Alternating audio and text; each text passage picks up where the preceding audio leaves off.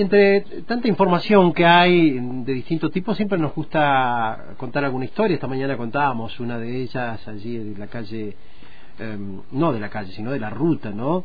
De la ruta 22 y, y, San Juan.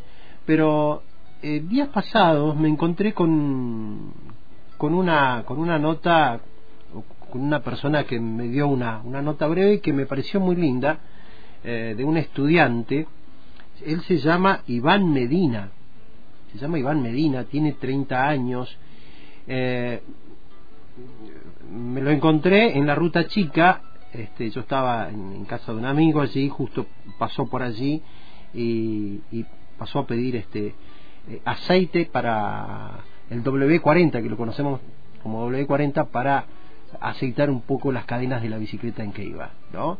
Eh, una bicicleta donde llevaba eh, dos bolsones a los costados, ¿no?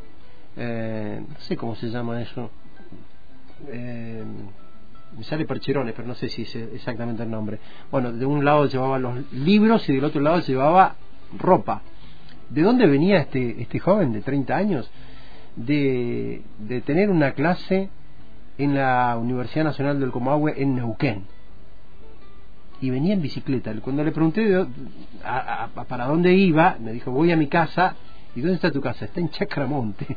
Este, y va a estudiar en bicicleta a la Universidad Nacional del Combahue que se concede allí en Neuquén.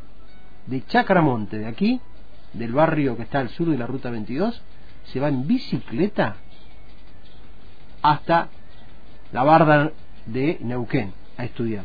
Vamos a escuchar un poquito su historia, a ver qué dice.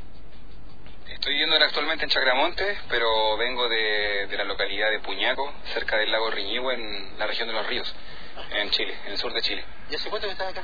Del año 2014, viviendo acá en Argentina. ¿Y te viniste por qué motivo? Y por estudio principalmente. Ajá. Sí, estoy estudiando el profesorado en geografía en la Universidad Nacional del Comahue, ya estoy en mis últimos años, así que ahora ya de vuelta con la presencialidad y, y eso. ¿Y cómo te manejaste en lo virtual? Bien, bien, bastante, la verdad que la señal en mi casa no era bastante buena, pero igual pude avanzar. Avancé bastante con finales, regularicé materia. ¿Cuántas veces vas de Roca a, a Neuquén? ¿En bicicleta? Sí. Eh, en la semana yo creo que debo ir unas dos, tres veces, dos veces mínimo. ¿Cuántos kilómetros haces de acá hasta eh, ida y vuelta?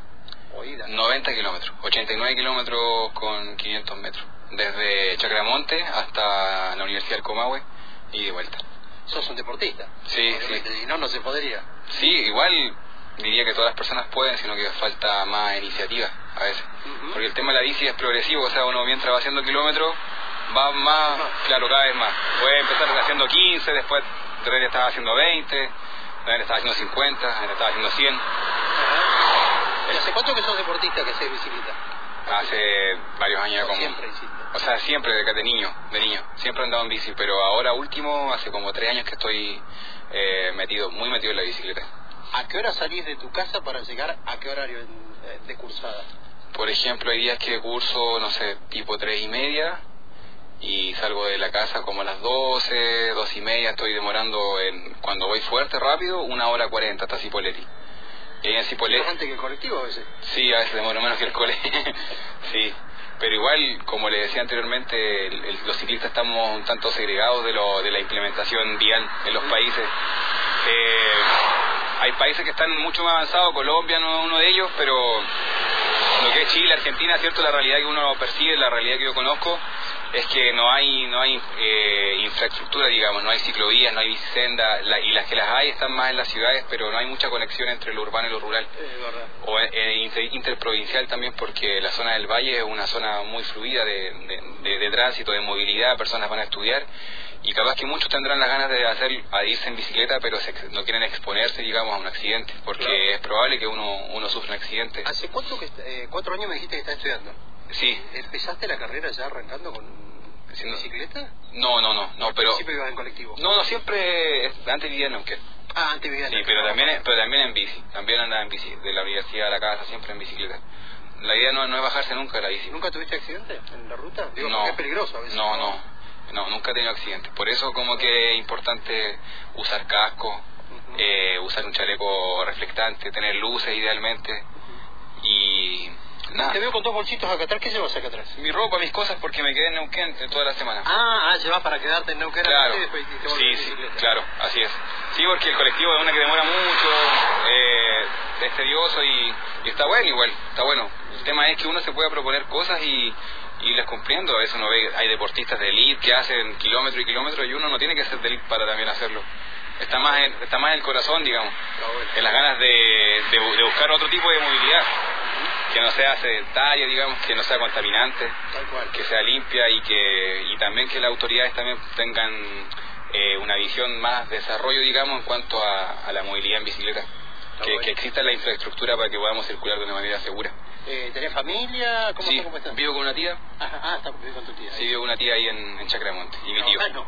Trabajo, sí, sí, hago, hago changuitas, pero estoy becado por la Universidad del Comahue también. Ajá. Tengo una ayuda económica. Te piden una cierta cantidad de exámenes, así que estoy, estoy al día con eso. ¿Y te recibís cuando? El, el próximo, el próximo. El próximo año. Sí, Está bien la carrera. Sí, al principio arranqué violento, pero después ya...